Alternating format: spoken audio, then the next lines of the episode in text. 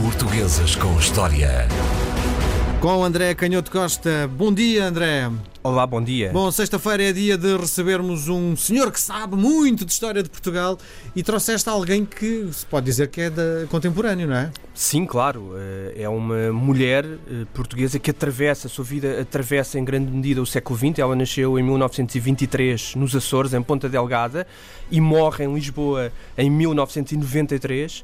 Portanto, viveu 69 anos, quase 70 anos, e, portanto, é uma grande autora eh, da literatura e da cultura portuguesa contemporânea. E eu digo que é uma grande autora porque é um daqueles casos relativamente raros e que, e que devemos agradecer precisamente por serem raros e serem tão, tão férteis, de alguém que, tendo uma cultura vastíssima e uma grande erudição, ela recuperou, por exemplo, eh, a tradição trovadoresca e foi muito influenciada pela tradição trovadoresca, pela poesia medieval e fez depois também uma, vamos falar disso, fez também depois uma recolha da poesia satírica e erótica portuguesa. Portanto, sendo uma escritora e uma autora muito erudita, era também a Natália Correia uma, uma autora com uma grande capacidade de falar eh, ao coração das pessoas, de simplificar eh, assuntos que eram difíceis. Ela, é, di- é ela- errado da minha parte dizer que era uma escritora de esquerda?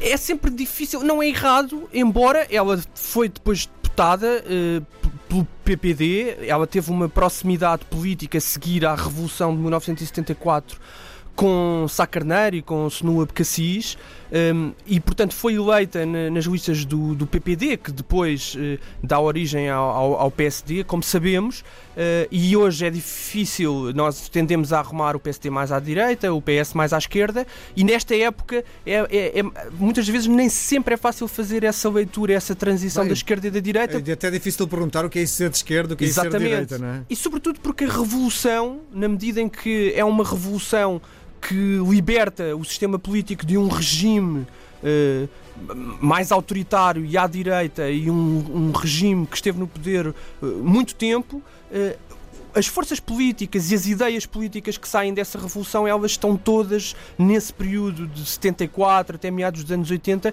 elas estão muito viradas à esquerda e ao centro e, portanto, é normal que as figuras que nessa época se movimentam no espaço político, elas andam todas à volta da esquerda e vão no máximo até àquilo que nós dizemos que é social-democracia. Portanto, nem sempre é fácil depois fazermos a transição porque hoje o mundo mudou e esse é um dos fascínios da política e, portanto, esta questão da esquerda e da direita não é assim E diz-me eh, uma tão coisa, fácil. e qual é eh, a, importância de Natália Correia para a história de Portugal? É, é muito, eu ia, eu ia precisamente a, a falar nesta capacidade de juntar erudição e simplificação. A Natália Correia dizia que um, um dos problemas da cultura muitas das vezes são os mistificadores, e mistif- quando ela falava em mistificadores, ela estava a querer eh, designar as pessoas que muitas das vezes fazem de coisas simples assuntos complexos. E ela com isto não dizia que não, que não existe a complexidade, nem queria eh, baixar o nível das discussões ou tornar tudo eh, acessível, eh, corrompendo um pouco a beleza e a dificuldade das coisas, mas o que ela queria dizer é que muitas das vezes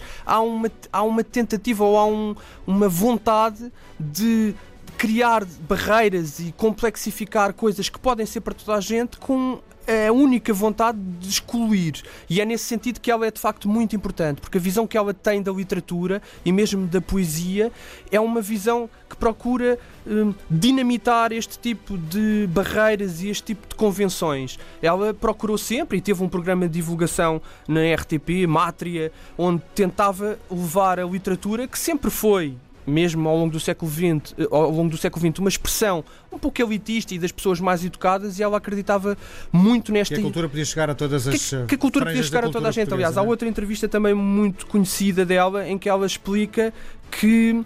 Que, que já vivíamos naquela época, estamos a falar aqui em finais dos anos 70, para cima dos anos 80, eh, era, havia a clara consciência de que estávamos a viver, a entrar no, no apogeu de uma época tecnocrática e utilitarista. E muitas vezes havia essa crítica do romantismo, co- como hoje ainda existe, às vezes, alguma, alguma tendência para eh, associar o romântico ao piroso. E a, e a Natália Correia hum, insurgia-se um pouco contra isso. E ela dizia: não, as pessoas querem emoção, querem sentimento, querem amor. E não tinha medo desta linguagem que às vezes eh, nós ficamos um pouco embaraçados porque é uma linguagem que está a meio caminho do sentimentalismo e do, e do tal, de, enfim, de, de ideias mais pirosas e populares. E vê-se bem como tudo isto está carregado de, de preconceitos. E é Olha, muito diz-me uma interessante como ela tentou sempre lutar contra esses preconceitos. Bom, eh, para quem não conhece a obra de Natália Correia, o que é que tu recomendarias? É, ela é essencialmente uma grande, uma grande autora de, de poemas e, portanto, ela, ela tem um livro muito importante que não é um livro de poemas dela, mas tem um prefácio muito importante e que é um livro que em 1966 foi alvo da censura e de um julgamento e de uma condenação em tribunal. É bom que não nos esqueçamos disso, porque houve um período em que de facto o problema não era apenas o politicamente correto ou o politicamente incorreto, havia mesmo condenações e livros proibidos e destruídos. E portanto, em 1966 ela fez uma antologia ou dirigiu uma antologia da poesia eh, satírica e erótica, que no contexto do Estado Novo foi absolutamente escandaloso que ela eh, recuperasse essa tradição com autores tão diferentes como alguns trovadores, com esse respeito pela mulher, e às vezes até é surpreendente como na Idade Média encontramos eh, poesias com esse, com esse respeito e com essa exaltação do prazer feminino, e portanto ela faz essa antologia que reúne poemas que vão desde eh, os trovadores da Idade Média até Bocage, até alguns autores do século XX como Herbert Welder. E portanto essa antologia é, um- é uma das obras que eu eh, destacaria porque é uma obra que também é emblemática porque, devido a, essa, a esse processo e a essa condenação de que ela foi, foi alvo. E depois um romance A Madonna, que é um romance muito importante, é um romance pouco lido, onde está também presente esta outra ideia-chave de uma mulher que foi libertária relativamente à, à condição feminina muito antes do tempo. É também importante dizer que a Natália Correia foi editora de um livro muito famoso e muito importante para a literatura portuguesa, as novas cartas portuguesas, das chamadas Três Marias, a Maria Velho da Costa, Maria Isabel Barreno e Maria Teresa Horta, que é um livro um pouco inclassificável, mas que na altura, em 1972, também foi alvo de um, de um processo de censura e de um julgamento hum, pelo, pelo regime, porque fazia precisamente esta denúncia da condição da mulher como um ser eh, submisso, como um ser que se submetia a um sistema político que era essenci- e um sistema político e económico que era essencialmente dirigido por homens. Faz parte do eh, guia de estudo em Portugal, Natália Correia? Confesso a minha, a minha Ignorância. ignorância. sobre esse aspecto. Mas devia fazer na tua opinião, não é? Devia fazer e, e destacaria a esse, a esse título. Eu julgo que não, porque li recentemente numa uma reportagem, creio que até do, do Nuno Costa Santos, sobre a obra de, de Natália Correia e ele citava uma, uma investigadora da obra da Natália Correia que tinha ficado surpreendida por ter conhecido uma jovem professora de História e de Português que não sabia quem era a Natália Correia. É claro que estes episódios mais ou menos pitorescos e anedóticos acontecem sempre, não é? Nós não sabemos tudo e não é pelo facto de uma pessoa não conhecer uma, a obra de um escritor que isso reflete Claro. um real desconhecimento. Mas eu acho que é, mas é um sintoma, é um sintoma de que não é pelo menos uma, uma autora que, que esteja na primeira linha das preocupações e num tempo em que, em que se dá esta importância, e com toda a justiça, eh, à- à- ao contributo das, das mulheres e sem qualquer tipo de paternalismo para a construção da cultura portuguesa, é importante colocar a Natália Correia na linha da frente dessa, dessa recuperação. Camões, Pessoa, Natália Correia? É...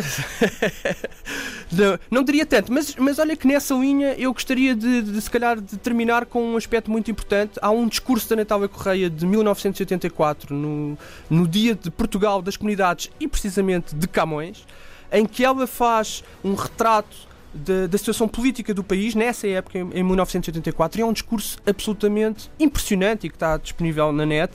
E, eu digo que é um discurso impressionante porque é um discurso que nós normalmente não associamos e às vezes há até um certo preconceito. hum, aos poetas e às pessoas das humanidades e às pessoas da literatura, porque é um discurso muito informado do ponto de vista eh, político, até quase tecnicamente, e do papel que a informática já desempenhava nessa época, a máquina, os sistemas de informação, como limitadores do humano. E, sobretudo, o que a Natália Correia faz nesse, nesse discurso, que é absolutamente extraordinário, é tentar invocar uma forma de regresso ao interior de Portugal e ela fala nas florestas, atenção, em 1984 fala em todos esses problemas de desertificação do interior e tem a coragem de voltar a colocar o problema da terra portuguesa como um problema político mais urgente do país. Muito bem, André Canhoto Costa com as grandes figuras da história de Portugal. Portuguesas com História.